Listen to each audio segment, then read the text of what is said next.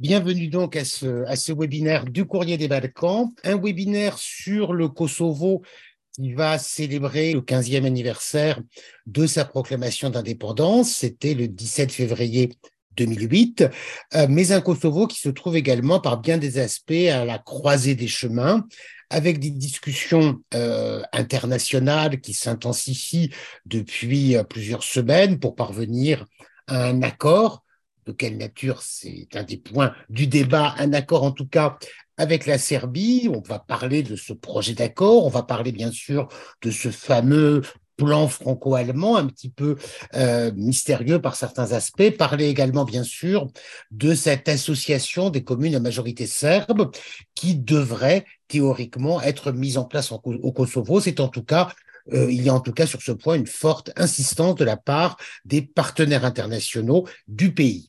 Alors, pour euh, essayer de répondre à toutes les questions qui se posent aujourd'hui au sujet du Kosovo, au sujet de ce difficile dialogue, nous avons trois intervenants tout d'abord, peut-être, enfin, il n'y a pas vraiment d'ordre protocolaire, mais peu importe, Tefta Kelmendi, qui est euh, coordinatrice des programmes Europe élargie au Conseil européen des relations extérieures, à, des relations étrangères à Paris, le CSR, Milica Chubrilo-Filipovic, qui est la correspondante à Belgrade du Courrier des Balkans, mais qui était, tu étais également, Milica, il y a moins de deux semaines au Kosovo, notamment, mais pas, seulement, mais notamment euh, dans les enclaves serbes et dans le nord de Mitrovica, et Belzim Kamberi, de l'Institut pour Moussine Kokalari pour les politiques sociales de Pristina.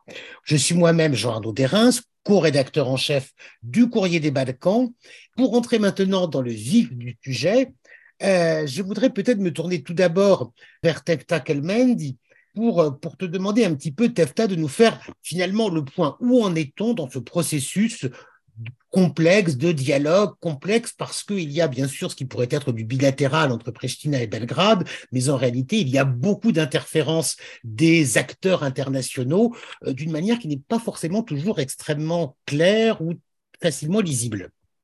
Alors, quand vous avez dit, vous l'avez dit, euh, effectivement, ces derniers mois et même peut-être ces dernières années, nous avons vu euh, nous avons été témoins d'une euh, activité diplomatique intense de partenaires occidentaux, au Kosovo et en Serbie, euh, avec le but d'appuyer les deux parties vers l'acceptation de la dernière proposition de l'Union européenne, connue aussi sous le nom de la proposition franco-allemande, pour la normalisation des relations entre la Serbie et le Kosovo.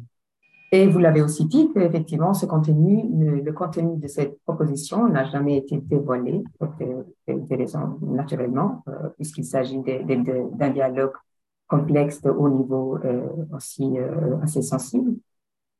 mais certaines, certaines versions ou interprétations ont été publiées qui, sur la base desquelles nous avons pu comprendre qu'il s'agit d'un document, une proposition qui a pour objectif principal de dépasser l'impasse de dialogue politique entre la Serbie et le Kosovo qui dure euh, depuis dix ans, afin de pouvoir avancer euh, dans le bon sens vers une, normalisation définitive des, relations.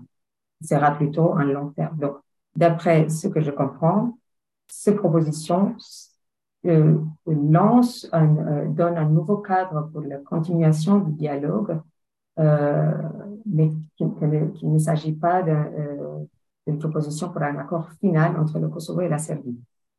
Alors, nous avons aussi compris que euh, ce n'est pas clair si les deux parties sont prêts euh, à accepter cette proposition. Pourquoi?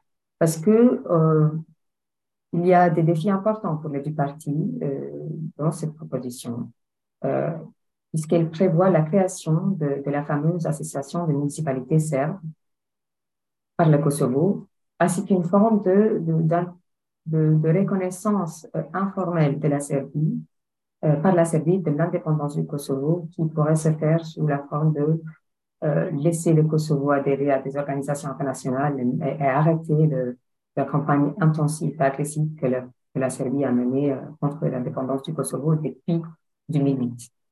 Alors, pour moi, c'est encore compliqué et, difficile à, croire que cela peut arriver, mais on verra ce qui, euh, sera la décision finale euh, de Vucic sur cette question. Pour le Kosovo, le scepticisme principal lié à, cette proposition est, euh, lié directement à la création de, de, l'association des communes de majorité serbe. Euh, comme peut-être la plupart ici du public connaît qu'il y a eu un accord en 2013 entre le Kosovo et la Serbie, un accord connu aussi sous le nom d'accord de, Bruxelles, euh, qui prévoyait déjà l'établissement de, l'association de, de l'ASM, on peut dire facilement. Euh, mais suite à cet accord, une, forte opposition s'est créée au Kosovo parmi les partis oppositaires, mais aussi de la société, et euh, par la suite, il y a eu donc un jugement de la Cour, constitutionnelle du Kosovo en 2015 qui conclut que la création d'une telle association n'était pas pleinement conforme à la Constitution du Kosovo. Et depuis 2015, depuis cette, ce jugement de la Constitution, euh, la question de l'association de, de, municipalités serbes a été évitée par les dirigeants euh, et aucune initiative concrète politique n'a eu lieu pour essayer de trouver une formule acceptable et conforme à la Constitution du Kosovo pour la création de l'ASN. La société civile avait été venue avec une, forme, certaine euh, proposition, mais qui n'ont pas finalement été bon, parce qu'en fait, il n'y avait jamais, il n'y avait pas un, soutien de la société du Kosovo pour euh, la création de l'ASM euh, sous la base de la peur qu'une telle association pourrait faire la, faire la création de République serbe euh, au Kosovo. Un peu ce qui s'est passé euh, en Bosnie. De l'autre côté, pendant tout ce temps, donc depuis 2015, euh, la Serbie a continué une campagne assez agressive contre l'indépendance du Kosovo et qui n'a jamais cessé, ce qui allait aussi contre l'accord qu'elle avait signé avec la, Serbie, la Kosovo pardon, en 2013, qui prévoyait que la Serbie arrête ses campagnes de, euh, contre, le, contre la légitimité de l'indépendance du Kosovo au sein de la communauté internationale. Elle a aussi maintenu des structures parallèles dans le nord du Kosovo, ce qui a laissé un vacuum, sécuritaire euh, au profit des groupes criminels euh, dans le nord du pays. Alors, tout cela n'a jamais favorisé une bonne entente pour la continuation du dialogue au contraire, depuis 2015, on peut dire que les relations entre la Kosovo et la Serbie ont, commencé à sérieusement se, dégrader. Et aujourd'hui, il y a en plus la question du couple Kurti-Vucic qui, on peut dire, est assez toxique et qui ne favorise pas, euh, avec une atmosphère euh, dans les deux pays et un tel couple, c'est d'autant plus difficile de pousser euh, pour l'acceptation de la proposition franco-allemande dans ce contexte-là. Mais euh, aujourd'hui, ces derniers jours, nous avons eu quelques signaux comme quoi et Vucic et Kurti commencent à préparer leur public pour, euh, pour les concessions qu'ils doivent faire en faveur de, de, cette proposition. Et donc, d'après ma lecture de la situation actuelle, on peut on peut voir la signature de cet accord euh, très prochainement, euh, mais peut-être dans les prochaines semaines. Je pense que peut-être je peux arrêter ici et puis on va reprendre euh, plus tard. Alors, effectivement, ce, débat sur le dialogue, il est aujourd'hui largement dominé par la question de l'association des communes à majorité serbe, de la Zajednica, comme l'on dit euh, en serbe. Moi, j'ai envie de me tourner un petit peu vers Milica Čubrilo Filipovic avec deux questions.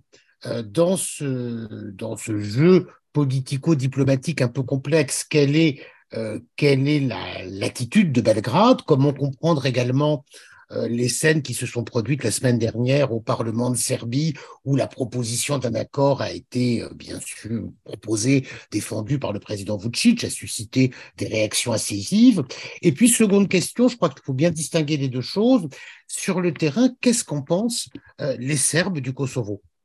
Pour commencer, le président de Serbie, Aleksandar Vucic, est un, est un maître dans l'art, euh, enfin dans, dans, l'art théâtral, hein, au Kosovo, il joue au pied romain pompier. Après, il joue, il, a, oui, il, excelle également dans, le rôle, dans ce rôle de, de pauvre monsieur qui vraiment a tout essayé pour sauver son pays, mais là, il est, contre le mur et il ne peut plus rien faire. Et donc, il a prié les Serbes de, faire ce sacrifice euh, et d'accepter ce, plan, euh, cet accord de, normalisation qui a un nom un peu plus compliqué. En fait, le, terme normalisation n'est pas utilisé dans les documents officiels. Euh, mais peu importe, euh, en disant que, donc, en fait, il a expliqué à la population euh, serbe, une fois à la télévision à la fin du mois de janvier, dans un direct, et une autre fois longuement, donc pendant deux jours entiers, devant ses députés.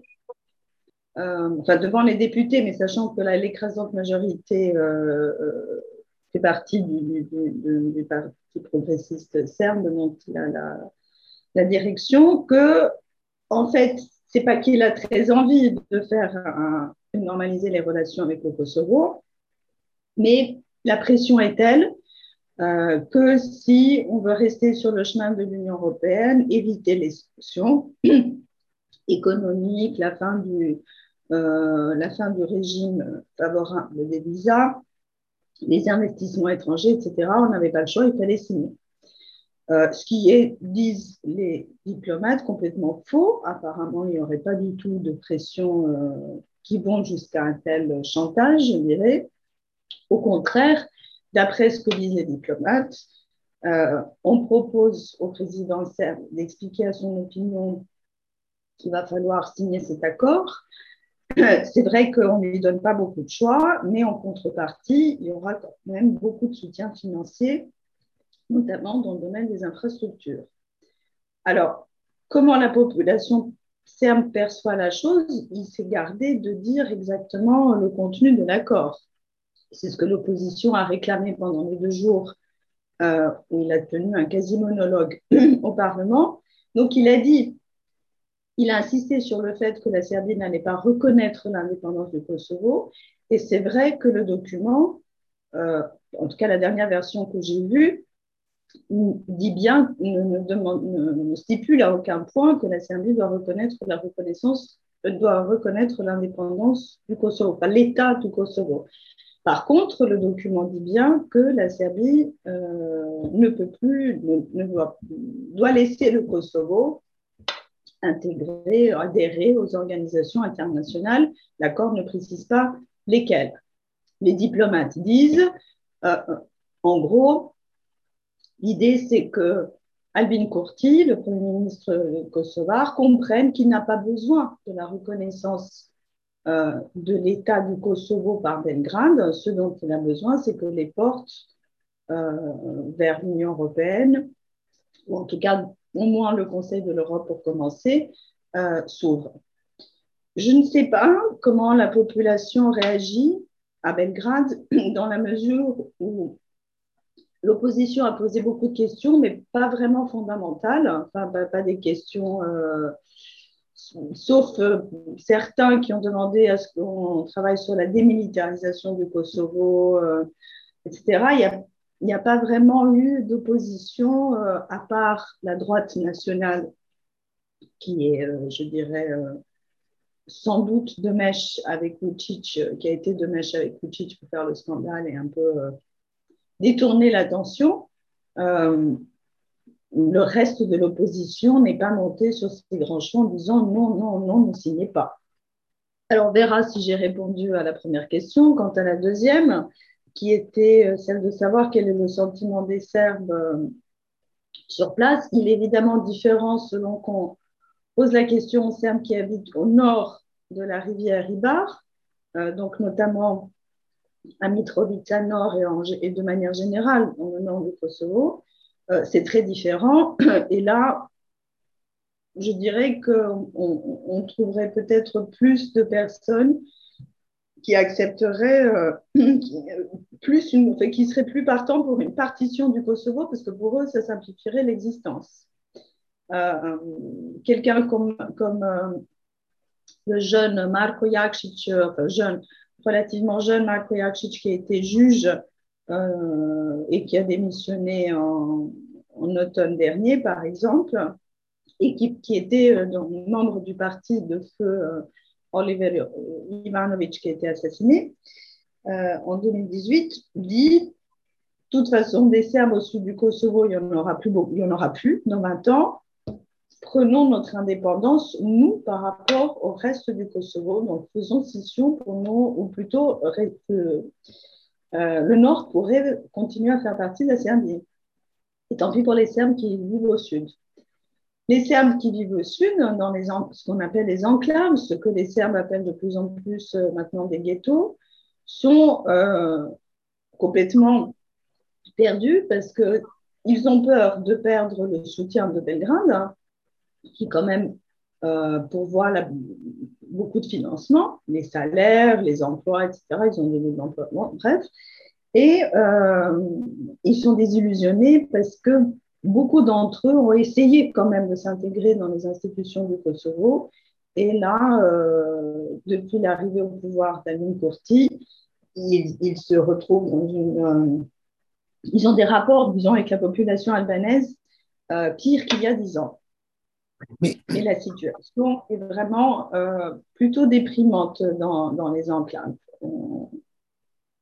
Euh, alors même qu'il y avait tout de même eu une grande attente, je crois, des Serbes du Kosovo lors de la victoire de, de et d'Albin Kurti il y, a, il y a exactement deux ans, en février, euh, en février 2021. Qu'est-ce qui s'est passé depuis Milica ben, Il s'est passé que le, les Serbes des, qui ont essayé de s'intégrer dans les institutions du Kosovo euh, et qui, comme tout le monde, comme tous les citoyens du Kosovo, ont eu euh, à subir le problème de la corruption, de la justice qui ne fonctionne pas, etc., ont cru que les promesses d'Alvin Kurti, qui concernaient justement en premier la lutte contre la corruption, euh, un judiciaire dont les décisions sont appliquées etc., allaient les concerner également, qu'ils allaient en profiter également.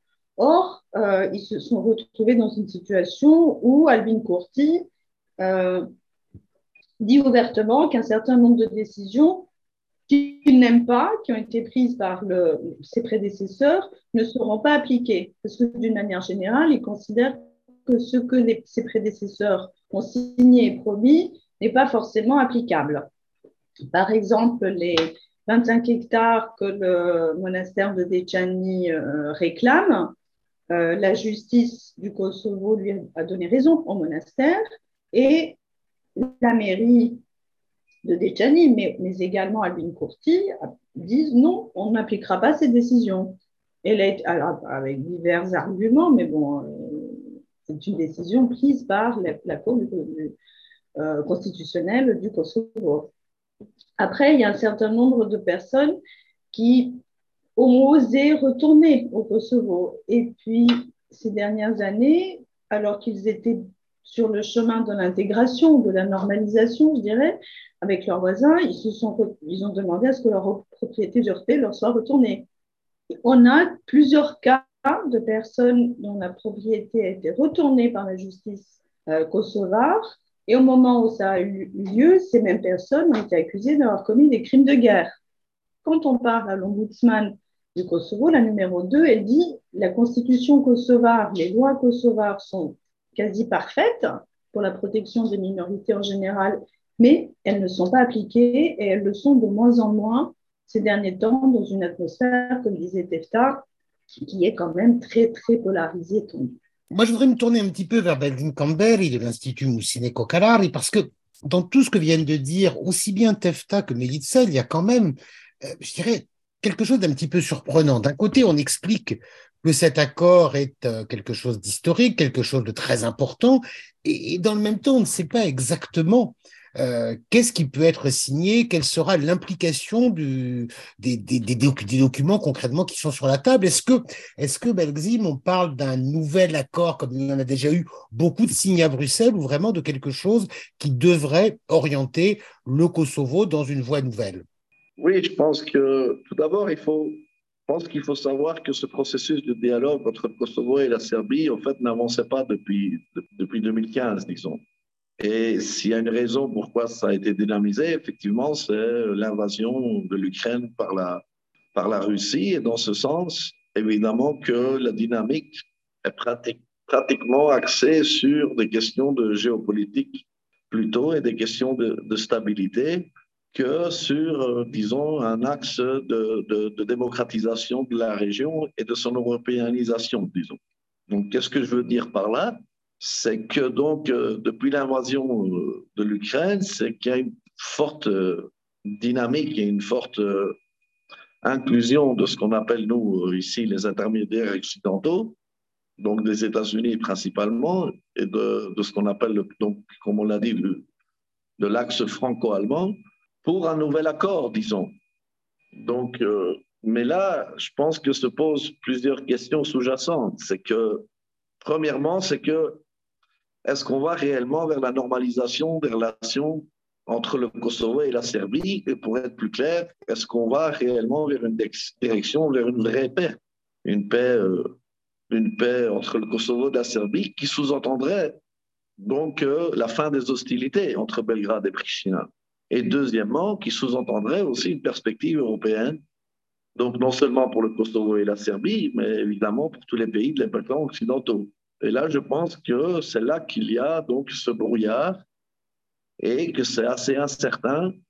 Qu'est-ce que, qu'est-ce que, qu'est-ce que sous-entendrait cet avenir à moyen terme? Parce que, comme a dit Madame, Mademoiselle Kelmendi avant, là, on est clair, on parle d'un un accord intermédiaire, un accord de principe, on appelle ça. C'est un accord de base. C'est pas un accord final. Donc, qu'est-ce que ça sous-entend? Premièrement, cet accord, il ne prévoit pas, comme on l'a dit, de reconnaissance officielle. Deuxièmement, c'est que quelles sont les carottes, les vraies carottes pour le Kosovo et la Serbie? Donc, grosso modo, qu'est-ce que cet accord de base, disons, prévoit, prévoit Réellement, il prévoit plus d'autonomie pour les Serbes du Kosovo, donc à travers la mise en œuvre de l'association des communes à majorité serbe, et il prévoirait plus de souveraineté pour le Kosovo sur la scène internationale à travers ce fameux modèle des deux Allemagnes de 1972. Donc, et si on voit la proposition du, plan franco-allemand, le point 2 carrément est un copier-coller de l'accord des deux Allemagnes en 92. Mais il y a, il y a, il y a un mais, c'est que cet accord, deuxième, est-ce qu'il peut promettre au Kosovo d'abord un avenir européen? Et là, est-ce qu'il peut promettre ou garantir même, disons, la reconnaissance des cinq pays de l'Union européenne qui n'ont pas reconnu le Kosovo? Ou alors, disons, même la reconnaissance des quatre pays de l'OTAN qui n'ont pas reconnu le Kosovo? Et là, c'est difficile à garantir. Et puis, deuxièmement, qui, est aussi important, c'est que la crainte des Albanais du Kosovo que cette association des communes à majorité serbe, est-ce qu'elle sera demain au service de l'intégration des Serbes du Kosovo ou est-ce qu'elle sera au service d'une nouvelle succession de demain? Et ça, c'est très important parce que ça dépendra beaucoup comment va se comporter la Serbie. Parce que là aussi, on ne sait pas vraiment comment va se comporter la Serbie Parce que l'association des communes à majorité serbe, elle aura un impact indépendamment des relations entre le Kosovo et la Serbie. Est-ce que ces relations seront, après cette signature des relations de paix ou de direction vers la de, pacification des relations entre le Kosovo et la Serbie, ou est-ce qu'elle sera dans une situation où les hostilités continueront? Et dans ce sens, si les hostilités continuent, c'est que là, on, risque de nouveau de, comment dire, de, tomber dans une idée de stabilocratie, de status quo, par rebondir dans ce qu'on a vu ces, dernières années, surtout prenant en compte que il y a aussi, comment dire, la pression sur Belgrade a été, disons, relativisée. Parce qu'au début, on était, dans, un cadre que la pression sur Belgrade serait que Belgrade doit reconnaître l'indépendance du Kosovo. Ceci, avec le temps, a été relativisé. Donc, dans un contexte géopolitique, pour que donc la Serbie ne devienne pas, entre guillemets, la deuxième Biélorussie, disons, pour qu'elle s'éloigne de ses relations avec la Russie, il y a eu donc un compromis qui a été fait avec Belgrade et avec le, le régime de Vucic et là, on est dans une situation que pour l'Occident, il est assez pour le moment que la Serbie, au fait, s'éloigne plus de la Russie, et dans ce sens qu'elle n'ait pas de pression pour la reconnaissance de l'indépendance du Kosovo. Donc, ce que je veux dire, et je terminerai avec ça, je pense qu'il est important de, de savoir justement, est-ce que l'Occident et l'Union européenne et les États-Unis, évidemment, peuvent réellement et ont, de, réelles capacités, donc, pour que le Kosovo et la Serbie entrent donc dans ces relations de fin d'hostilité et rentrent dans une vraie dynamique donc de pacification et de bonnes relations qui est très importante parce que évidemment on n'aura pas le temps d'en parler aujourd'hui mais ces deux pays-là, enfin le Kosovo et la Serbie comme toute la région des Balkans sont de plus en plus en difficulté de politique économique et sociale avec un exode massif. Donc, et dans ce sens-là, réellement, l'accord de paix devrait être positif et servir donc au développement. Mais je dis de nouveau que le danger aujourd'hui est que est-ce qu'on ne retombe pas dans un accord juste intermédiaire qui réellement ne fera que rebondir justement sur ces questions de stabilocratie, sur ces questions de statu quo, et que malgré que les intermédiaires occidentaux parlent que ce plan franco-allemand n'est qu'une ouverture au plan final, qui devrait venir plus tard, mais réellement, personne n'a de réponse concrète ni de garantie quand ce plan final pourrait venir. Deuxièmement, est-ce que la Serbie sera à ce moment-là prête à reconnaître l'indépendance du Kosovo? Et troisièmement, comme je l'ai dit, si le Kosovo n'a pas de perspective pour adhérer à l'Union, à, l'Organisation des Nations Unies en raison du veto de la Russie et de la Chine, est-ce qu'elle aura au moins une perspective d'adhérer aux organisations euro-atlantiques, Et là, ça dépendra beaucoup, donc, comme je l'ai dit, des cinq pays non reconnaissants de l'Union européenne et des quatre pays de l'OTAN. Donc, euh, c'est toutes les questions que j'essaie de des questions sous-jacentes qui se posent aujourd'hui, je pense, euh, avec, euh, avec, avec droit ou tort, que ce soit donc au Kosovo ou, en Serbie. Merci Belzim. Effectivement, un accord de paix, c'est beaucoup plus que l'arrêt des conflits. Ça voudrait dire que les deux pays tournent véritablement la page de, des, non seulement des conflits, mais de l'hostilité ou des bisbilles, des entraves permanentes qu'ils ont multipliées pour essayer de construire des choses ensemble. On en est a priori encore assez loin. Euh, aujourd'hui encore, mais il, le dit régulièrement, il le dit à peu près tous les jours, le Premier ministre kosovar, Albin Kurt, il disait qu'il ne peut pas y avoir d'accord final qui ne passe pas, qui ne repose pas sur une reconnaissance bilatérale, sur, euh, qui ne passe pas par une reconnaissance du Kosovo par la Serbie.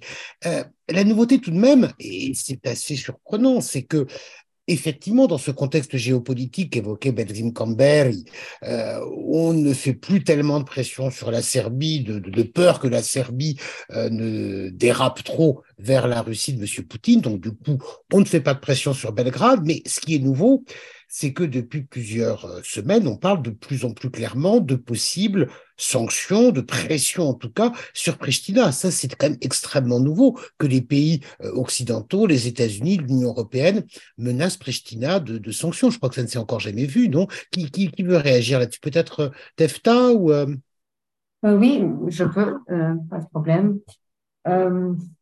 la question des sanctions, je pense que les sanctions qui pourraient s'expliquer au Kosovo dans le, cas de, ne pas accepter la proposition, ne pas signer l'accord à Serbie, c'est plutôt l'isolation internationale. C'est que le Kosovo n'a surtout pas besoin euh, aujourd'hui et jamais en fait. Kosovo, le Kosovo dépend du soutien de ses partenaires occidentaux euh, pour continuer à construire son État et, et, son économie et pour continuer vers une reconnaissance pleine de la communauté internationale euh, en tant qu'un État souverain. Donc, une isolation du Kosovo par ses partenaires aujourd'hui, c'est la plus grosse sanction qui pourrait lui arriver. Évidemment, euh, j'espère que cela n'arrivera pas. Euh, je pense en même temps qu'il faut comprendre, pour rebondir un peu à ce que disait Nissa et, vous tous, on ne peut pas non plus oublier le fait qu'il y a eu une guerre au Kosovo en 1999 où, euh, où les Albanais ont été euh, victimes d'une agression euh, et, menace de, comment on dit, de nettoyage, pardon, et que cette guerre pour cette, et, que des, initiatives pour la réconciliation n'ont pas vraiment donné de suite positive et qu'aujourd'hui, on peut dire que les, relations entre les Serbes et les, Albanais se sont empirées. Alors, dans ce contexte où euh, il n'y a pas eu d'entente politique, mais non plus d'initiative de, de réconciliation entre les sociétés, c'est encore plus difficile euh, pour les publics du pays d'accepter des accords sous une telle pression internationale. Je trouve qu'aujourd'hui au Kosovo, ce n'est pas Calvin qui est fortement contre euh, un accord, peut-être comme il dit, euh, un accord euh, rapide sans, prendre le temps pour, pour bien faire les choses. il y a eu aujourd'hui une manifestation contre l'association de, de municipalités serbes et en fait, l'ambiance générale au Kosovo, à l'instant la société du Kosovo, reste contre la, la, la création de l'ASN. Et c'est là on ne peut pas ne pas prendre en compte, malgré le fait que cet accord avec la Serbie aujourd'hui donnera suite euh, à un retour de dialogue, ce qui est très, très important. Il, faut également prévoir des initiatives euh, qui emmènent les sociétés du pays euh, euh dans l'acceptation de cet accord et dans tout le travail qu'on doit faire par la suite dans le, euh, de la continuation de, de dialogue, de, de, des efforts de réconciliation, de la question de justice, on initie à, aborder. C'est une question très sensible. Il n'y a pas eu justice encore. La question de justice reste ouverte pour, pour le, des crimes de guerre au, Kosovo. Euh, Peut-être, je ne sais pas ce qu'elle faisait référence, euh, mais euh, il y a eu des crimes de guerre, y compris des, des massifs contre les, femmes albanaises, les femmes et les hommes, euh, pour lesquels il y a encore des personnes qui n'ont pas été jugées coupables. Et il y a eu certaines initiatives, euh, je n'ai pas les, détails, mais on, essaie, en tout cas, les, institutions de Kosovo ont essayé d'aborder de, cette question-là et de travailler pour essayer d'arrêter les perpetrators. Donc, cette question de justice est aussi importante euh, parce qu'aujourd'hui, il y a les dirigeants de Tchéque qui sont à la haie et d'ailleurs, Pourti ne fait rien pour le défendre. Ce qui montre aussi une question de polarisation politique euh, au Kosovo et, euh, et qui va à l'encontre de ce qu'il fait en fait euh, quand il défend le Kosovo et, et euh, et la cause euh, nationale des Albanais. Euh, j'ai plein de choses à dire encore, mais je m'arrête là. Peut-être, j'espère que j'ai répondu. Euh... Peut-être. Merci. peut-être je voudrais... Ah oui, Belzim. Vas-y, vas-y. Je voudrais brièvement revenir un peu sur, sur la question de, des sanctions. Je pense qu'il y, a deux, il y a une chose qui est claire et qu'on le voit depuis au moins l'invasion, comme je l'ai dit, de l'Ukraine par la Russie, c'est que pour l'Occident, il semble que cet accord est urgent et est important. Et ça, on le voit donc non seulement par le nombre donc, euh, de médiateurs qui sont actifs. Donc, on, a, maintenant des, envoyés spéciaux, non seulement de, des États-Unis, plusieurs, mais de la France, euh, enfin, du président Macron, du chancelier Scholz, un envoyé spécial britannique, un envoyé spécial même de la première ministre italienne et tout ça. Et tout ça démontre qu'il y a une urgence et qu'on voit qu'il semble qu'il est important pour l'Occident d'avoir cet accord cette année-ci. Parce que premièrement, il ne faut pas oublier que si jamais cette année-ci, il n'y a pas d'accord, c'est qu'en 2024, on tombe dans, la, dans les élections américaines et dans l'Union européenne, et ça veut dire qu'on rentrera dans un nouveau vide et dans, un nouveau, dans une nouvelle situation, donc on ne saura pas, donc, premièrement, s'il y aura un accord ou non. Deuxièmement, pour la pression, c'est qu'aujourd'hui, c'est que sur le gouvernement du Kosovo, la pression, elle est en raison de, non-mise en œuvre de l'association des communes à majorité serbe. Parce que donc, euh, cet, accord en 2013, il a été non seulement signé par les anciens gouvernements, mais il a été approuvé par le Parlement du Kosovo. Et donc, pour la communauté internationale, ceci est une obligation. Et donc, la pression sur Pristina, donc, elle est et sur le gouvernement Courtier, elle est en raison principalement donc de la non mise en œuvre de l'association des communes à majorité serbe. Alors que, comme je l'ai dit avant, avant mon, intervention précédente, alors que sur Belgrade, la pression, elle est mise justement pour que Belgrade, euh, comment dire, s'éloigne ou rend possible une souveraineté à part de fait du Kosovo.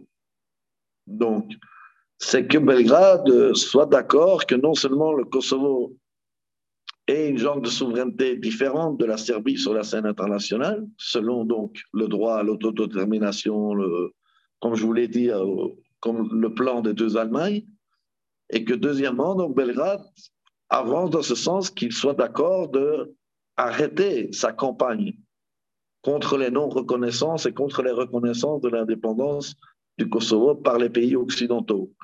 Et je pense que ces pressions vont continuer, vont encore plus s'accentuer dans les, semaines et dans les mois à venir. Et donc, les questions qui se posent aujourd'hui, c'est qu'on a une certaine bataille politique entre Kurti et Vucic.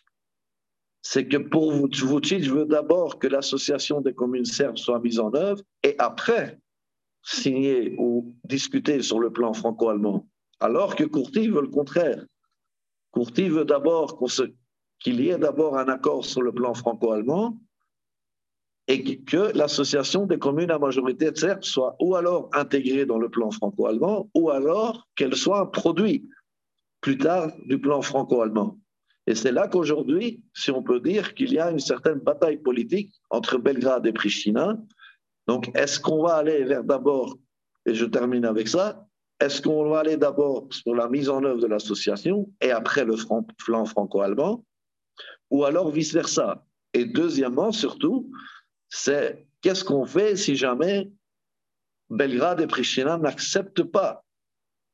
Donc, si jamais Pristina n'accepte pas de mettre en œuvre l'association des communes à majorité serbe, parce qu'il ne faut pas oublier que Courti, jusqu'aujourd'hui, est un peu se contredit aussi. C'est qu'il dit qu'il est prêt à accepter le plan franco-allemand, mais le plan franco-allemand, il prévoit la mise en œuvre de l'association mais qu'il est contre la mise en œuvre. Si, si, le point 10 du plan franco-allemand dit la mise en œuvre des anciens accords, des accords signés. Il est clair. Donc, tu ne peux pas séparer le plan franco-allemand de l'association.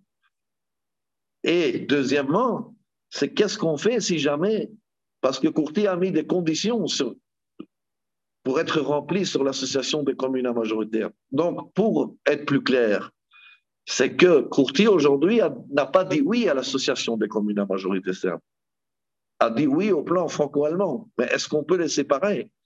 Et deuxièmement, c'est que Vucic, malgré qu'il essaie de jouer le jeu en disant qu'il est pour le plan franco-allemand, Vucic a dit oui pour l'association, mais n'a pas dit oui, un vrai oui pour le plan franco-allemand. Donc, pour en terminer, je pense qu'on est pour, ça a l'air d'être compliqué, mais pour en terminer, je veux dire qu'on est encore dans une phase de stratégie et de, de jeu tactique. Mais toute la question qui se pose aujourd'hui, c'est quelle sera la réelle pression de la communauté internationale? Et là, évidemment, je veux dire des États-Unis qui, réellement, comme d'habitude, dans les Balkans et dans la région, sont les plus efficaces. Est-ce que les États-Unis vont réussir à convaincre Courti et Vucic à, que l'un accepte l'association des communes à majorité serbe et que l'autre accepte le plan franco-allemand. Et deuxièmement, si jamais ils n'acceptent pas, quelles seront les sanctions? Et là, je voudrais en terminer que personnellement, au moins c'est mon opinion personnelle, moi déjà, je pense que le status quo est une sanction déjà assez sévère pour les deux pays. Merci Belzil. Effectivement, c'est par bien des aspects un jeu de dupes, puisque les deux dirigeants, Albin Kurti et Alexander Vucic, disent oui, mais on ne sait pas exactement euh, à quoi ils disent oui ou non. Euh, du reste, même ce document franco-allemand, il y a tout de même plusieurs versions également qui ont circulé, ce qui n'a pas contribué à clarifier les choses, même si le point 10, le fait que tous les accords signés, donc tous les accords signés à Bruxelles dans ce cadre de ce dialogue euh, facilité par l'Union européenne, sont a priori euh, concernés. Mais bon, là encore, on est dans tout ce domaine d'incertitude. Euh, dans la, les, attitude hostile de, de, de, de, la Serbie. Il y a cette campagne pour la déreconnaissance du Kosovo, qui est un, comment dire, qui sur un plan du droit international est quelque chose d'un petit peu particulier. Euh, on avait publié à ce sujet un article sur le courrier des Balkans. Comme le soulignait Belzim, un, des points fondamentaux, c'est aussi, euh, on peut parler de l'intégration du Kosovo dans le Conseil de l'Europe, dans l'OSCE, dans toutes les institutions possibles et imaginables, mais un des gros blocages, c'est effectivement l'attitude de pays comme l'Espagne, euh, qui autant qu'on puisse en parler de la Russie ou de la Chine, mais même l'Espagne qui ne reconnaît pas le Kosovo, et rien n'indique qu'a priori euh, Madrid ait envie de, faire évoluer sa position dans un prochain Alors, avant d'aborder de, tous ces points, parce que vous le comprenez, je pense qu'il y a en réalité, euh, plus on essaie de réfléchir, plus il y a de questions qui demeurent sans réponse. Euh, il y a néanmoins notre public aussi qui voudrait euh, en savoir un peu plus sur beaucoup de choses. Je rappelle que vous pouvez tous et toutes poser des questions par écrit, je les répercuterai auprès de nos, de nos, de nos panélistes qui vont essayer d'y répondre. Alors, pour prendre celles qui sont déjà arrivées, il y a une question un petit peu je dirais pas hors sujet, mais sur un point particulier, même s'il est très important, de Sanye Bayartari, qui revient sur les chambres spécialisées pour les crimes de guerre, en soulignant que, euh, en posant la question de l'évocation du trafic d'organes, qui était une des charges évoquées, même si c'était pas le centre du rapport Dick Marty, mais c'était effectivement évoqué dans ce rapport. Est-ce que cette accusation est reprise dans euh, les dans les procès en cours.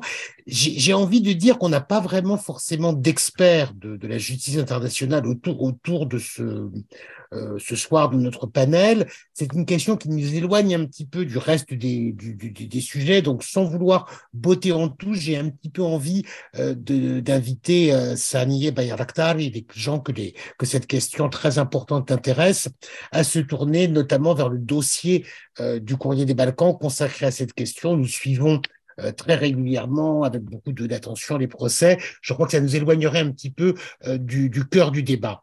Il y a par contre deux questions d'Anna Niavouz qui sont vraiment, euh, elles, pour le coup, au, cœur du débat.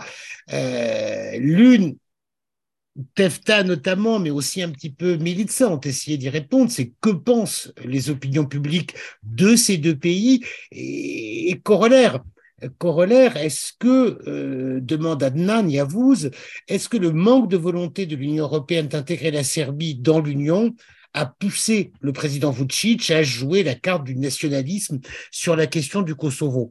Euh, Tefta soulignait qu'il ne faut pas, quand on parle du Kosovo, euh, invoquer seulement Albin Kurti, mais bien comprendre qu'une bonne partie de l'opinion publique du Kosovo est réservé, voire hostile à cette association des communes serbes. Du côté de l'opinion publique à Belgrade, où, en est-on? Que pense l'opinion publique en Serbie? Euh, L'opinion publique est de toute façon mal informée. Alors, on ne sait pas ce que c'est cette association des communes à majorité serbe en Serbie. On ne sait pas ce que c'est. Finalement, on ne rentre pas trop dans les détails. La presse et enfin, les médias de manière générale sont, sont contrôlés quand même euh, quelques exceptions près par, le Parti progressiste serbe, qui distille des informations euh, et n'a surtout pas insisté sur le fait que l'accord, le texte de l'accord au jour d'aujourd'hui, ne prévoit pas l'association des communes à majorité serbe. Il le prévoit, comme vous dites, peut-être en disant dans l'article 10 que euh, le point 10 que tous les accords euh, précédents doivent être appliqués, mais le point 7 de l'accord parle d'une certaine autonomie, qui doit être accordée euh, aux Serbes, qui comprendrait également la possibilité pour Belgrade de soutenir financièrement c'est serbe, mais, le mot association des communes à majorité serbe ne figure nulle part dans le texte de l'accord euh, au jour d'aujourd'hui. Il est censé figurer dans l'annexe, il est justement laissé dans l'annexe parce que, vous, parce que, comme disait Telsa, il y a, ou je ne sais plus, peut-être Belzine, il y a cette euh, insistance de Courti à dire d'abord l'accord, après on verra pour euh, l'association des communes. Et, euh, évidemment, mais même pas, je crois que c'est même pas Vucic dans l'histoire, c'est les États-Unis disent non, on ne discute pas là-dessus, on veut l'association des communes et, et, en attendant que, que, que M. Courti euh, prenne sa décision, l'ambassade américaine a déjà commencé depuis euh, plusieurs semaines à réunir des représentants de la société civile. Alors, c'est peut-être pour mettre un peu de pression, ils sont peut-être pas forcément, Beltine saura mieux que moi, censés travailler sur le, le, comment dire, la, substance de, euh, des prérogatives et de la du fonctionnement de l'association, mais toujours est-il qu'ils n'attendent pas euh, que M. Courtis se décide. Et je crois que là, c'est quand même un signe très fort. Il s'agit d'aller quand même vite cette fois-ci. Et d'après mes informations, la prochaine réunion euh, est prévue dans, quelques semaines, dans quelques jours, pardon, à Bruxelles. Et la date donnée, euh, butoir, c'est quelque chose comme 150 jours pour que, le, pour que Pristina et Belgrade, comment dire, organise quelque chose sur place, mais surtout Pristina dans cette affaire. Euh, alors, pour en revenir à l'opinion publique en Serbie, elle n'est pas du tout au courant de tous ces détails. Pour l'opinion publique en Serbie, le Kosovo, quand même, pour la grande majorité, ils n'y ont jamais mis les pieds. Ça fait partie de la mythologie euh, euh, collective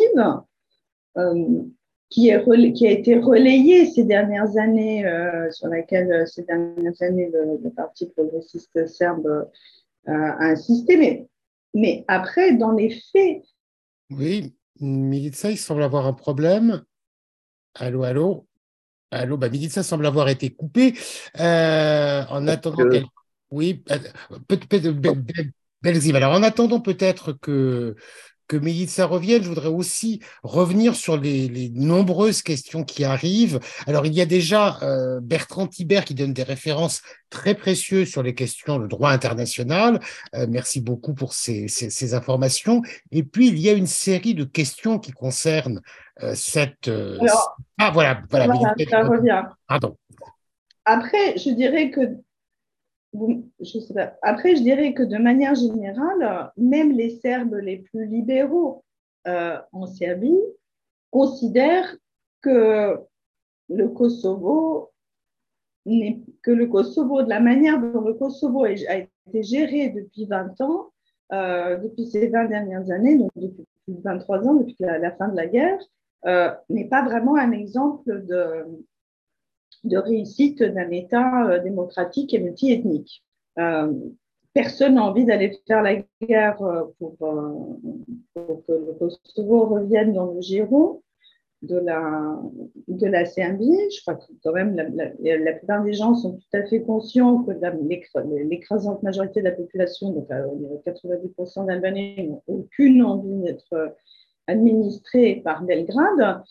Mais ceux qui s'intéressent un peu quand même à la question, de manière, je dirais, euh, ouverte, euh, se posent quand même la question de savoir pourquoi les droits de ces Serbes du Kosovo ne sont pas quand même un peu plus respectés et pourquoi il n'y a pas un peu plus de monde qui s'en occupe. Euh, et finalement, les libéraux et la société civile à Belgrade, en Serbie, est dans une situation délicate parce que si elle se met à en parler, elle risque d'être accusée de nationalisme. Euh, alors que si. Et, du coup, il n'y a franchement pas grand monde. Hein. Il, y a, quelques, quelques ONG kosovars euh, seulement, comme, euh, comme Active ou, alors ces ONG qui s'occupent de la justice transitionnelle ou qui participent au festival Medita de Bardan qui, qui essayent un peu de travailler à ce que, ce que les relations continuent à exister d'une manière ou d'une autre. Il n'y a que finalement sur eux qu'ils peuvent, euh, euh, compter pour, pour, parler de leur situation euh, telle qu'elle est véritablement. Parce que Belgrade ne fait que les utiliser comme des pions selon dans, les processus de négociation. Merci Milica, en effet. Voilà, des Serbes du Kosovo utilisés comme des pions par Belgrade, mais dont on a très peu l'occasion d'entendre réellement la voix. Alors, il y a beaucoup, beaucoup de questions sur euh, cette, cette association de, de, des communes à majorité serbe. Éric Mariol demande qu'impliquerait pratiquement l'accord concernant l'association. Et puis, il y a également euh, d'autres questions, notamment celle de, euh, excusez-moi, de, que je retrouve le nom, celle de Cléo Charolais, qui pose la question de, des ressemblances ou des différences entre ce qui serait prévu au Kosovo et la Republika Srpska du Kosovo. Est-ce que cette association serait, comme le disent ses adversaires, le prélude à la création d'une Republika Srpska euh, du Kosovo?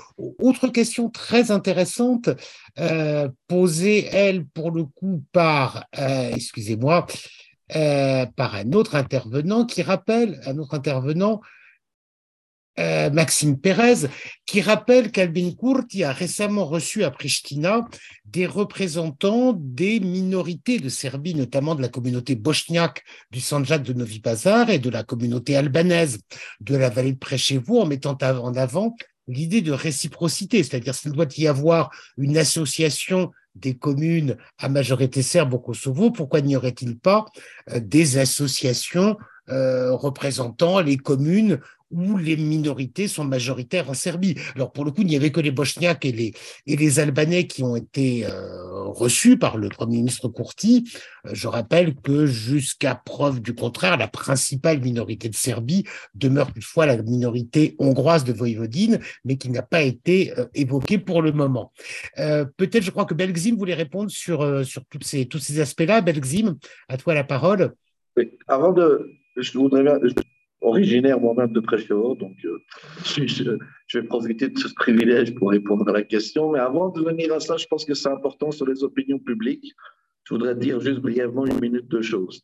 C'est que, premièrement, il ne faut pas oublier qu'à Belgrade et en Serbie, M. Vucic est venu au pouvoir avec le soutien indirect de l'Occident. Il est venu au pouvoir avec le soutien de l'Occident dans l'idée que ce sera le seul, ou ce sera peut-être la seule option possible, donc qui pourra démocratiser, pacifier la région et intégrer donc la Serbie dans l'Union européenne, dans une idée évidemment que ces anciens opposants euh, de ce qu'on appelait de l'opposition démocratique de Milosevic n'ont pas réussi à, avancer donc dans ce sens et ils n'avaient pas assez de capacité, de potentiel patriotique entre guillemets, et il fallait donc un ancien radical serbe qui changeait sa veste et devenait donc une droite libérale conservatrice, donc le nouveau, la nouvelle droite libérale serbe pro-européenne, qui allait donc pacifier et intégrer la Serbie dans l'Union européenne. Et qu'est-ce qu'il est arrivé pendant ces dix années du pouvoir de Vucic? Oh, Surtout donc en ce qui concerne les opinions publiques. C'est que réellement, le, régime de Vucic, avec sa propagande et son autoritarisme et le contrôle des médias en Serbie, il a renforcé l'euroscepticisme en Serbie. C'est que si vous voyez les sondages aujourd'hui, c'est qu'en Serbie, il y a dix ans, la population était beaucoup plus européenne qu'elle ne l'est, europhile qu'elle ne l'est aujourd'hui. Deuxièmement, il a aussi renforcé la xénophobie entre, en général et les nationalismes envers donc les autres communautés dominantes dans la région, envers les Croates, les Albanais, etc. Donc, qu'est-ce, qu'est-ce qui s'est passé? C'est qu'aujourd'hui, l'opinion publique en Serbie, elle a encore beaucoup plus de difficultés d'accepter une paix avec le Kosovo et d'accepter une intégration européenne par le bas. C'est que donc aujourd'hui encore, c'est que Vucic se positionne réellement peut-être entre la seule personne qui peut faire cette paix par le haut et qu'elle est pratiquement très difficile de se faire par le bas, parce que si on fait un référendum aujourd'hui en Serbie, on saurait quelle serait la réponse sur toutes ces questions tabous qui sont en Serbie. Mais je veux dire, on a un peu, même si c'est pas comparable, on a un peu la même situation au Kosovo. c'est que la narrative qui a été renforcée au Kosovo ces dernières années, c'est une narrative que le Kosovo a fait beaucoup de concessions envers les Serbes et la Serbie, et que le Kosovo, donc, a, a donné trop, et qu'aujourd'hui, nous sommes dans une nouvelle ère, c'est que le Kosovo n'est plus prêt à faire de concessions avec la Serbie. Donc, le pouvoir actuel qui est arrivé au pouvoir à Pristina, il est arrivé avec le drapeau que c'est un pouvoir qui ne fera plus de concessions avec la Serbie. Et donc, nous avons aujourd'hui une opinion publique au Kosovo qui est très réticente. Et la question que je voudrais dire, ce que je voudrais soulever aujourd'hui, c'est que l'idée de la paix entre le Kosovo et la Serbie, elle est pratiquement encore plus compliquée aujourd'hui dans les opinions publiques kosovares et serbes. C'est qu'il y a encore, si je pourrais dire ça, c'est qu'on a l'impression qu'il y a moins de volonté aujourd'hui dans les opinions publiques kosovares et dans l'opinion publique de la Serbie pour faire un compromis historique, disons entre guillemets, ou pour avoir une vraie paix entre le Kosovo et la Serbie. Et pratiquement, je voudrais en terminer avec ça, je voudrais dire que si on fait, par exemple, aussi un référendum aujourd'hui au Kosovo, sur ces questions-là, on en saurait le résultat. Ce qui sous-entendrait qu'on a aujourd'hui le paradoxe que pour arriver à une paix, disons, durable et une vraie paix, il est pratiquement aujourd'hui très difficile de le faire par le bas et par un processus démocratique. Il est pratiquement aujourd'hui pratiquement la seule possibilité ou l'une des seules opportunités pour créer, donc pour avancer vers cette paix, c'est pratiquement la faire par le haut. Et la question qui se pose aujourd'hui, c'est est-ce que ces dirigeants-là sont prêts à faire des grands compromis et de faire des pas non populaires? Parce que de toute façon, aujourd'hui, la paix entre le Kosovo et la Serbie n'est pas vécue comme quelque chose de populaire.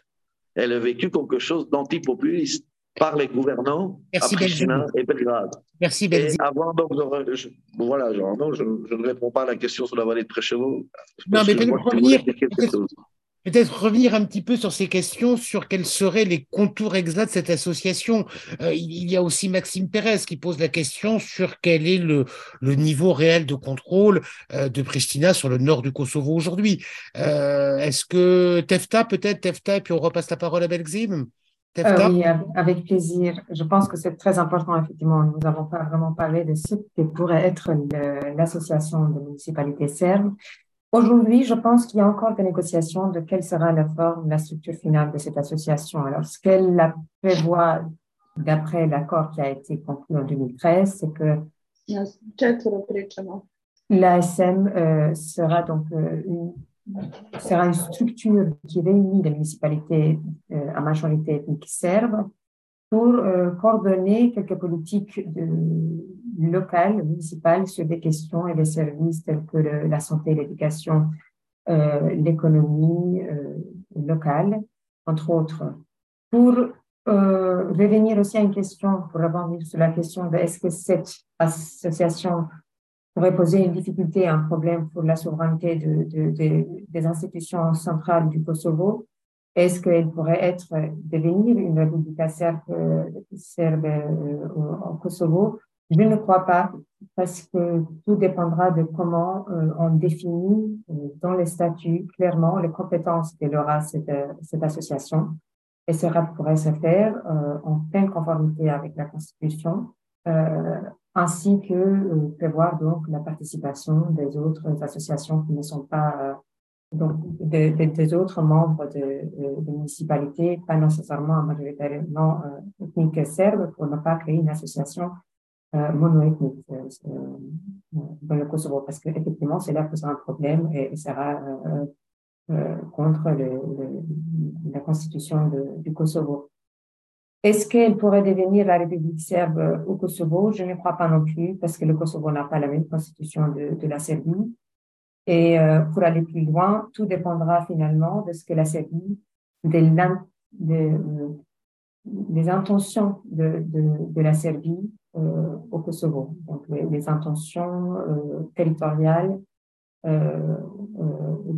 envers le Kosovo. Si la Serbie souhaite déstabiliser le Kosovo, elle pourra le faire sans, la, sans, le, sans nécessairement passer par l'ASN, sans qu'il y ait une ASN. Elle, l'a fait jusqu'à aujourd'hui. Elle, elle, pourrait continuer à le faire et on peut dire qu'aujourd'hui, euh, c'est la première fois que le Kosovo n'a presque aucun contrôle euh, dans les municipalités du Nord, ce qui crée, comme j'avais dit tout à l'heure, un vide sécuritaire dans, dans, son territoire. Donc, c'est, moi, je vois que des aspects plutôt positifs pour la création de l'ASM. Je sais que ça reste délicat pour, pour, les, pour les Kosovars en question. Je, comprends très bien leur peur pour des raisons que j'ai évoquées tout à l'heure.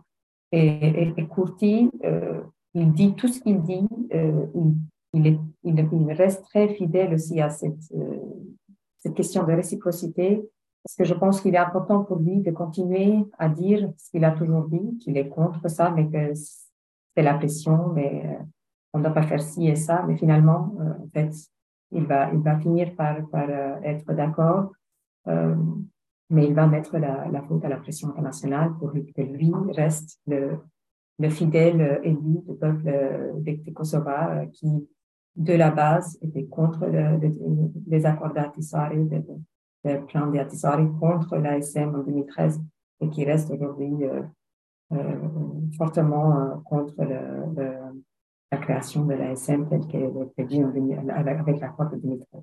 Merci Tefta. Alors, merci Tefta. Alors, il y a vraiment beaucoup de questions qui arrivent.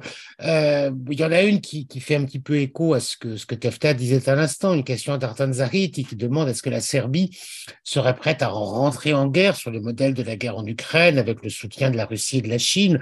Là, j'ai envie de répondre moi-même tout de suite. Bon, autant je pense que la Serbie a sûrement des moyens de créer des problèmes au Kosovo, de le déstabiliser, autant je pense qu'il y a à peu près un consensus pour dire qu'un conflit euh, n'est pas à l'ordre du jour pour différentes raisons, tout simplement parce que la Serbie n'en a pas les moyens, et puis parce qu'au Kosovo, il y a l'OTAN qui est déployé, ce qui change tout de même euh, beaucoup de choses. Alors avant de passer à d'autres questions, je voudrais aussi faire un rappel qui est que ce soir, exceptionnellement, l'abonnement au courrier des Balkans est à moins 50%, donc 35, pour, 35 euros pour un an au lieu de, de 70 euros avec le code promo Kosovo 15.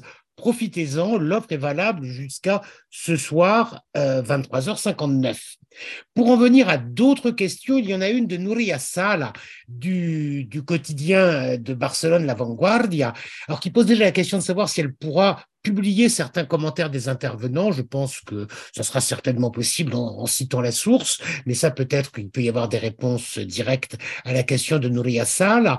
Euh, l'autre question euh, posée est très importante, c'est qu'en est-il de la situation de la libéralisation des visas européens pour le Kosovo. Je rappelle que le Kosovo est toujours aujourd'hui le seul pays des Balkans occidentaux à être soumis à ce régime des visas, ce qui est vécu par beaucoup de Kosovars comme une discrimination. Euh, où en est-on exactement sur, ce, sur cet aspect-là? Qui veut répondre? Belgzim peut-être apparemment?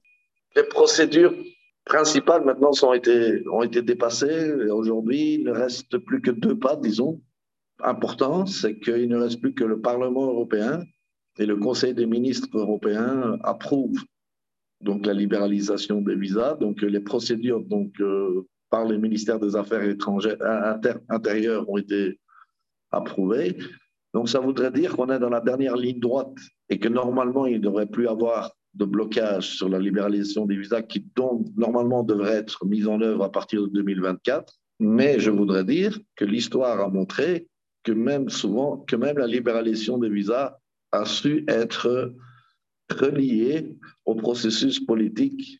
Euh, et il y a donc cette peur, enfin cette peur aujourd'hui que est-ce qu'il est possible que la libéralisation des visas soit reliée aussi à un accord éventuel entre le Kosovo et la Serbie? Donc, euh, il n'est pas exclu qu'il pourrait y avoir un, un blocage de la libéralisation des visas. Et ça, on l'a vu aussi par la déclaration de l'ambassadeur allemand à Pristina qui a dit que s'il n'y a pas d'accord Kosovo-Serbie, il n'y aura pas d'adhésion au Conseil de l'Europe pour le Kosovo. Donc tout ça, tout ceci montre qu'il n'est pas exclu qu'il y ait donc euh, des conditionnements politiques sur le processus, alors que normalement le processus technique, comme je l'ai dit, est pratiquement à sa fin. Donc je ne sais pas si j'ai répondu à la question, mais normalement en 2024, les Kosovars devraient donc circuler sans visa s'il n'y a pas de surprise donc, euh, et de, de conditionnement politique. Merci Belzib. Alors beaucoup de questions encore, celle d'Apolline Villebois, enfin deux questions, euh, peut-être pour Milica plus particulièrement. Apolline Villebois qui demande s'il existe des alternatives politiques pour les Serbes du Kosovo, des alternatives à la Lista Srpska, ce parti téléguidé depuis, Belgrade. Et euh, également, est-ce que l'opinion publique à Belgrade diffère de celle de la diaspora serbe? Peut-être Milica sur ces deux aspects? D'alternatives euh, politiques à la Srpska Lista, euh, je crois que c'est assez mort. Euh, il, y a, il y a quand même de Rašić qui est chargé, qui est ministre du gouvernement de M. Kurti, qui a été à la tête d'une liste indépendante aux dernières élections du Kosovo, avec Rada Trajkovic, qui elle aussi est une opposante au président serbe Vucic. Donc, ils ont essayé de, se présenter aux élections de manière indépendante, mais ça a été un vrai flop. Et je crois qu'ils n'ont même pas eu 1% des voix serbes. Euh, et c'est assez difficile d'imaginer qu'une quelconque alternative politique organisée des Serbes du Kosovo euh, puisse se faire sans, euh, sans le contrôle de, la Srpska parce que c'est la main prolongée de Belgrade quand même, la, cette liste serbe, et ils contrôlent quand même les gens qui sont employés, dans les, qui sont employés par la Serbie. Parce qu'il ne pas oublier que, enfin, j'imagine que nos auditeurs le savent, mais euh, je tiens à préciser que beaucoup de Serbes qui vivent au Kosovo sont employés par euh, Belgrade. Euh, et donc, euh, ils risquent de perdre euh, leur emploi, leur possibilité de se soigner, leur, possibilité de, de s'éduquer. Et très peu osent prendre ce risque. Alors, l'autre question, c'était est-ce que l'opinion à Belgrade diffère de celle de la diaspora? De manière générale, les Belgradois sont quand même un peu plus libéraux que, que la diaspora. Après, ça dépend de laquelle on parle. C'est vrai que la diaspora, de manière générale, en, Europe occidentale est plutôt euh, conservatrice, pour pas dire nationaliste, alors qu'elle est fort différente, euh, euh, par exemple au Canada ou en Australie, parce que ce sont plutôt des personnes qui ont émigré dans les années 90 pour fuir le régime de, Milosevic et donc ont des opinions quand même plutôt antinationalistes, justement. Mais leur voix est peu entendue.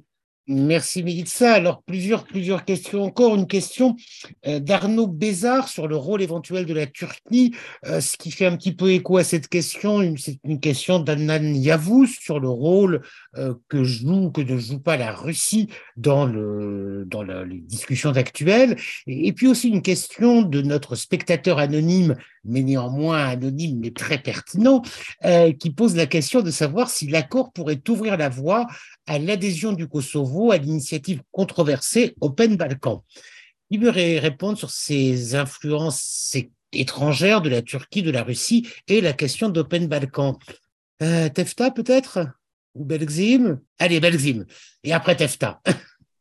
La Russie, en fait, elle a surtout a une influence, disons, en Serbie sur les questions de l'énergie, bien que maintenant, dernièrement, via l'Occident, euh, Belgrade essaie d'avancer des projets pour euh, être de, plus en plus indépendant et enfin de, s'éloigner de cette dépendance plus de l'énergie. Et elle a aussi une influence sur la Serbie, sur la question du Kosovo, donc à travers le veto qu'elle utilise aux Nations Unies. En général, je dirais que l'influence russe, elle est plutôt disons, elle est plutôt présente donc, dans ce domaine de questions d'énergie, de ces questions de, ce qu'on appelle de, fake news, de ces questions de tendance euh, à créer donc c'est des régimes hybrides, disons, euh, mais euh, réellement, comme l'a dit Jean Arnaud tout à l'heure, avec des pays qui sont principalement tous les pays de la région sont officiellement aujourd'hui membres de l'OTAN, et au Kosovo, l'OTAN, et même au Kosovo, si le Kosovo n'est pas dans l'OTAN, réellement, de, la manœuvre des Russes dans les Balkans est assez limitée, disons. Pour ce qui concerne la Turquie, euh, disons que la Turquie a été présente, avait une influence beaucoup plus importante il y a quelques années, quand le régime d'Erdogan allait un peu mieux, disons. Euh, ces dernières années, ils sont plutôt, euh, bon, ils sont, ils sont présents dans le domaine de, dans les domaines des infrastructures un peu, et surtout dans, les privatisations un peu des aéroports, comme à Pristina. Mais la Turquie a assez, euh, et on l'a vu dernièrement, est plutôt aujourd'hui axée sur la pression sur les pays des Balkans pour lutter les gulenistes. Et c'est un peu dans ce sens, mais je dirais que, enfin, moi personnellement, j'ai l'impression que l'influence turque est de, de moins en moins présente, et de moins en moins, enfin, moins importante qu'elle ne l'était il y a cinq ans euh, dans la région. Pour ce qui concerne l'Open Balkan, euh, bon, l'Open Balkan reste un projet assez, euh, disons, assez, assez vide aujourd'hui parce que ça reste une, une initiative plutôt des pays locaux euh, qui où il n'y a pas de consensus. Comme on le sait, le Kosovo ne fait pas partie de l'Open Balkan. D'un autre côté, on ne voit pas très bien quel est le plan et le programme parce qu'il n'y a pas de budget, il n'y a pas d'argent dans ce programme-là. Mais personnellement, moi, je vois ce projet comme euh, un projet quand même soutenu par les États-Unis dans une logique un peu de créer, donc, euh, de créer une zone de libre-échange, donc une zone un peu de, disons, dans un projet néolibéral économique et où les États-Unis pourraient avoir un rôle demain dans, dans l'échange de capital, dans l'échange de marchandises et des gens. Et dans ce sens, on, le voit aussi donc, euh, avec, euh, avec euh, les points de vue de, des, officiels américains et même qu'ils ont participé personnellement. Donc, aux réunions de l'Open Balkan. Et dans ce côté, ça dépendra évidemment aussi de quelle orientation prendra la région. Donc, parce qu'on, comme on le sait, on a aussi le processus de Berlin, qui est un processus européen et qui, qui par principe est plus important parce qu'il a aussi un budget, il a aussi, il est relié aussi à l'intégration de la région et de la collaboration régionale à l'Union européenne. Donc l'un, est-ce que l'un et l'autre sont plus des projets concurrentiels ou est-ce qu'ils sont plus complémentaires? En tout cas, je pense que ça dépendra des dynamiques, parce que pour, pour abréger, euh, moins le processus de Berlin était actif, plus l'Open Balkan était vu comme une alternative, plus le processus de Berlin sera dynamique et actif, moins l'Open Balkan sera vu comme une alternative. Je ne sais pas si j'ai répondu à la question. Tout à fait, merci Belzim. Alors, notre spectateur anonyme s'intéresse également beaucoup aux enjeux sociaux et économiques. Euh, bon, l'anonymat doit être respecté, mais ces questions sont tellement importantes que nous allons néanmoins les répercuter. Euh, ne craignez-vous pas que la libéralisation des visas renforce l'immigration massive? Et quel bilan tirer des politiques économiques euh, de, d'emploi et de justice d'Albin Courti. Qui veut répondre? Peut-être Tefta sur ces deux points? Euh, Oui, même si ce n'est pas mes questions préférées de, des questions euh, posées. Mais euh, non, elles ne sont pas mes préférées parce que je ne connais pas beaucoup ce qu'Albin Courti a fait depuis deux ans au pouvoir, parce que je n'habite plus là-bas, mais aussi je vais régulièrement. Ce que je peux dire, c'est que je ne, parce que je ne vois pas beaucoup de je vois de plus en plus de personnes qui partent du Kosovo, des jeunes euh, compétents qui, partent euh, à l'étranger et, euh, que je ne, il n'y a rien de visible,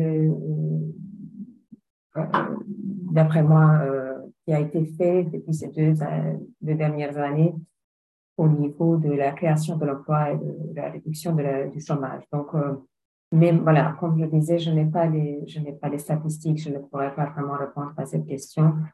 Euh, je n'ai pas fait mes, mes, devoirs. Je pensais qu'on allait parler politique étrangère. euh, sur la, c'était quoi la deuxième question Désolée? Euh, sur euh, le la question de libéralisation de visa, non, je pense, je ne pense pas. C'est une question que d'ailleurs je, non, mais, mais également sur la question du bilan des politiques euh, de d'Albin Kurti en termes de justice également, de lutte contre la, de lutte contre la corruption. De, euh.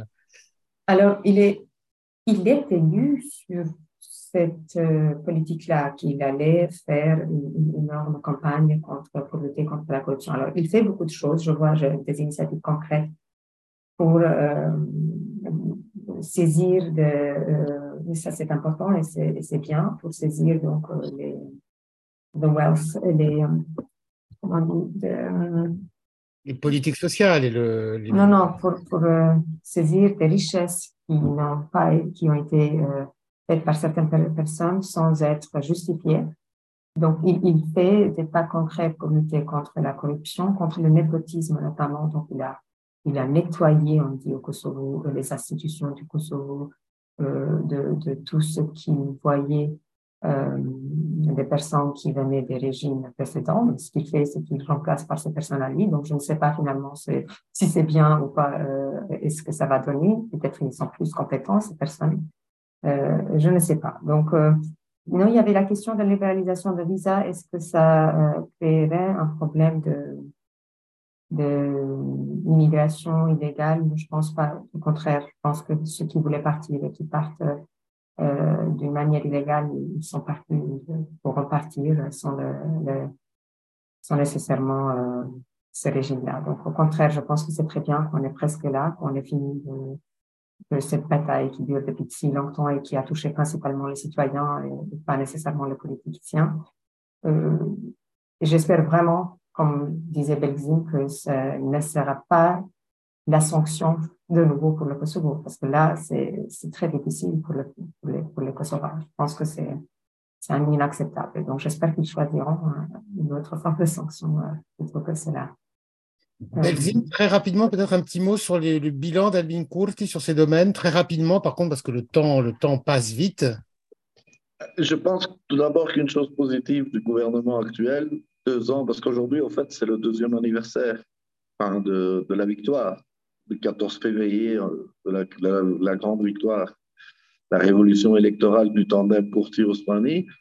Et je pense que dans ce sens-là, une chose positive, c'est que pendant ces deux années, il n'y a eu pratiquement euh, aucune affaire importante de corruption.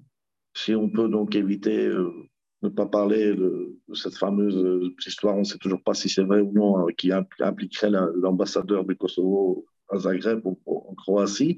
Mais grosso modo, ce gouvernement euh, a, l'impression d'avoir une meilleure gestion de l'argent public, des fonds publics. Et je pense que c'est dans ce sens-là, je pense qu'il y a du positif. Il y a aussi du positif sur certaines politiques sociales, où il y a eu quelques mesures que le gouvernement a prises pour, envers les catégories sociales les plus démunies, malgré que ces politiques sociales et économiques, en général, elles ne sont pas elles ne font pas partie d'un plan général. Il n'existe pas un programme clair qui transformerait la société et qui réduirait les inégalités sociales. Donc, on est plus dans encore, on est plus dans l'improvisionnement. Par exemple, ça fait quand même deux ans que le gouvernement et la majorité parlementaire n'a pas encore réussi à approuver le SMIC, le, le nouveau salaire minimal, minimal. Et dans ce sens, on vient d'avoir la nouvelle loi sur les salaires publics qui, malgré qui a tendance à réduire les inégalités entre les salaires dans, le secteur public, malgré tout, à, diminuer donc les salaires dans le secteur de la justice. Mais grosso modo, je pense que sur les côtés positifs, ce sera un peu ça. Je voudrais dire que sur les côtés un peu, deux secteurs qui, selon moi, sont assez négatifs, c'est la justice, ou trois même, l'éducation et la santé. Parce que dans la justice, vous savez que l'une des promesses principales du gouvernement Courtis, c'était le vetting, ce qu'on appelle ça euh, le processus de révision de, tous les procureurs et les juges. Et là, on n'en y est toujours pas. Donc, malgré que c'est un processus qui n'est pas facile à mettre en place, on est quand même, ça fait quand même deux ans qu'on est là. Et dernièrement, il n'y a même pas une semaine, il y a eu ce qu'on appelle le bureau de confiscation, de des biens illégaux injustifiables, qui vient d'être approuvé ce n'est pas très clair non plus. Qu'est-ce que ça va donner aussi sur le plan de la justice, alors que sur le plan de la santé, je pense que c'est l'un des secteurs où le, gouvernement a été le plus mauvais possible. Le Kosovo a changé maintenant depuis trois ministres de la santé. Il a été pendant plus de pratiquement pendant cinq mois sans ministre de la santé.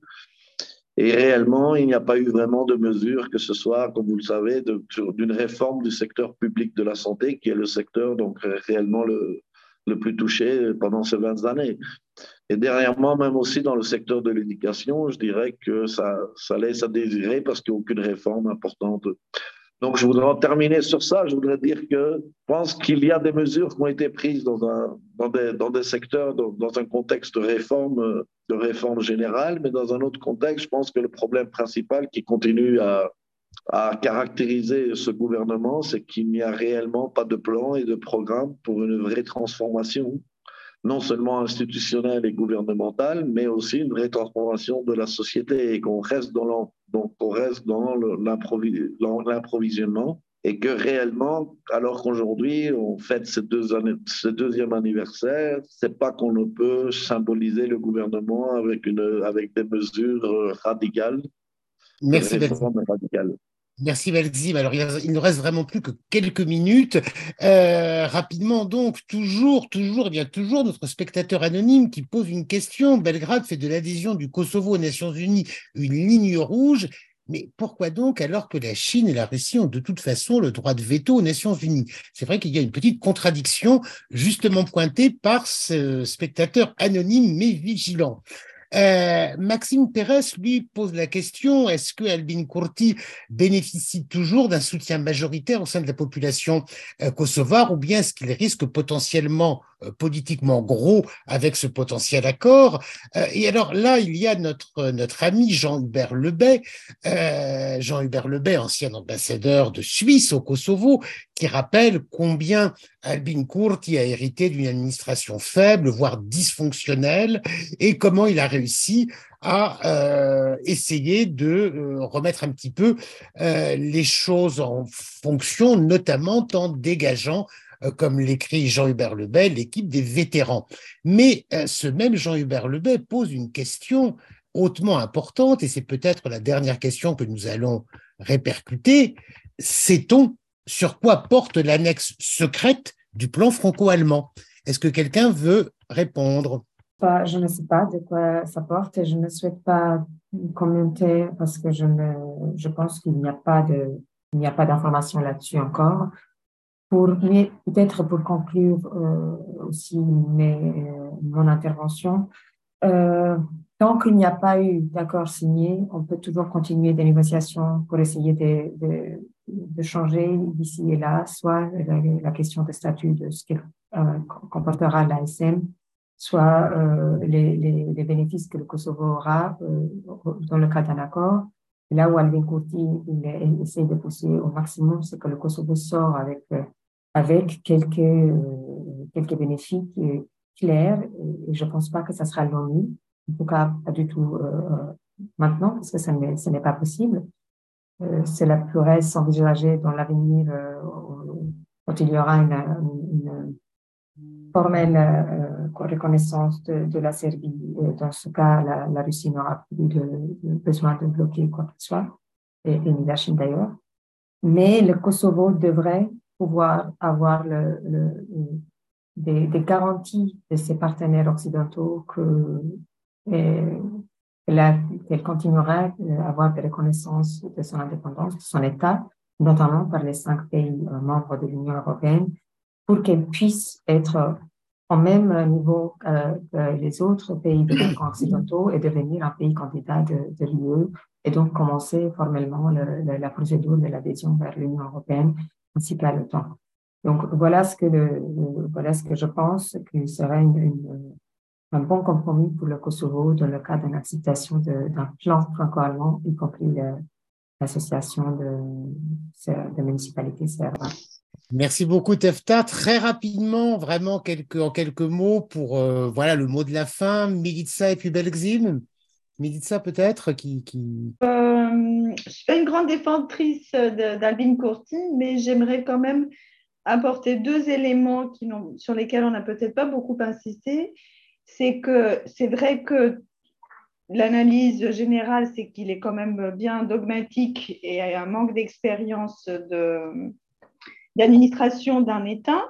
Euh, mais il faut quand même souligner qu'il a fait face à une administration quand même truffée euh, d'éléments euh, nommés par ses prédécesseurs du PDK et de la LDK, qui pour la plupart ont été quand même nommés pour de multiples raisons, sauf celle de la compétence.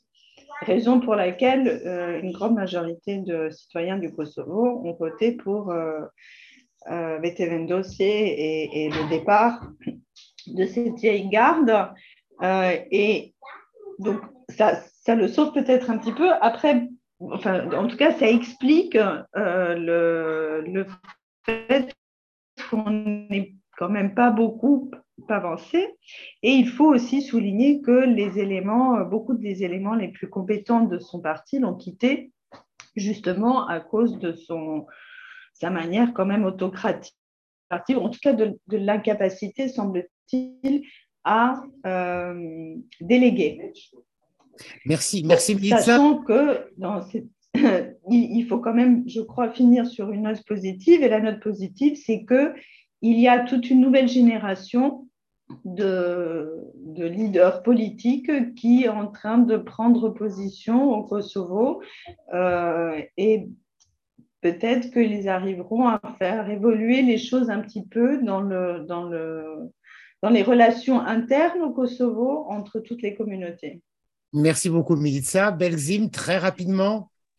Très rapidement, trois choses pour la fin, très rapidement. Donc, premièrement, pour répondre à la question de l'annexe, il y a un annexe qui tourne dernièrement euh, sur le plan franco-allemand. Et l'une des questions, c'est que l'annexe mentionne que l'annexe prévoit la, mise en œuvre de l'association des communes serbes après la signature du plan franco-allemand et qui dirait que ce serait, on arriverait en 2030 à l'accord final, donc euh, dans un, dans un délai de 6-7 ans euh, pour pour avoir en 2030 un accord final. Donc, je ne sais pas si, ce sera un annexe qui tombe dans les médias, je ne sais pas si c'est officiel ou non. Deuxième chose et dernière chose, je, je, voudrais quand même soulever que le souci que, sur la transformation de l'administration est un des soucis principaux. C'est est-ce qu'on parle d'une démocratisation des institutions publiques ou alors est-ce qu'on va passer donc euh, d'une administration publique qui était contrôlée par les anciens partis par le parti actuel au pouvoir. Et je pense que malheureusement,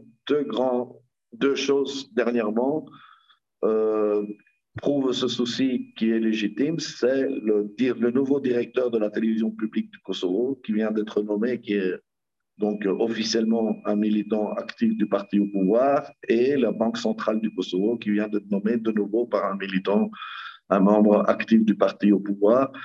Donc la question donc, de la réforme de, de l'administration publique est très importante, mais il reste donc ce souci, est-ce qu'on va retomber dans, la, dans, dans, une administration contrôlée par le nouveau parti, ou plutôt par la démocratisation et surtout la professionnalisation de cette administration?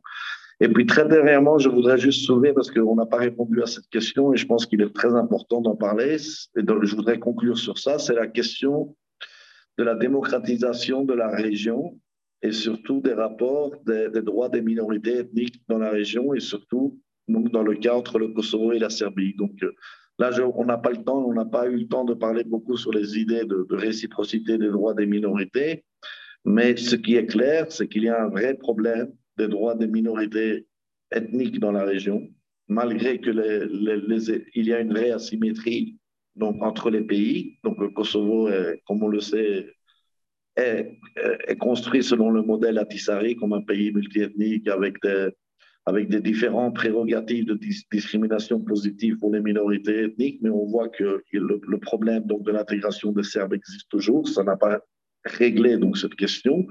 Et d'un autre côté, il ne faut pas oublier que la Serbie d'aujourd'hui reste un pays qui euh, discrimine profondément les droits des minorités ethniques et dans ce sens-là, donc, je, voudrais terminer positivement et je pense que on a assez discuté sur euh, un plan franco-allemand, une paix qui pourrait être venue de haut, mais si jamais cette paix, euh, ces accords-là ne sont pas associés à un vrai processus de, démocratisation et d'européanisation des pays respectifs, et dans ce sens-là, surtout d'ouverture des questions des droits des minorités ethniques dans les pays respectifs, alors je pense qu'on n'aura pas avancé et qu'on restera donc dans des, dans des régions qui, qui, seront contrôlées par des pays autoritaires. Et je voudrais terminer sur ça. J'espérais que les Balkans occidentaux, dans leur européanisation, ne seront pas européanisés selon des modèles que préféreraient Viktor Orban, Janez Janša et de tels régimes qui aujourd'hui voudraient l'intégration des Balkans occidentaux pour avoir de nouveaux alliés, mais des alliés avec des pays de régime autoritaire fonctionnel et pas des alliés avec des pays réellement démocratiques et avec une une justice sociale. Merci beaucoup. Merci Belzim, merci Belzim. Je suis vraiment obligé d'être un petit peu autoritaire. On a dépassé euh, le temps imparti pour ce webinaire. Nous allons en tout cas continuer à rendre compte, à débattre sur le courrier des Balkans. Bonne soirée et à bientôt.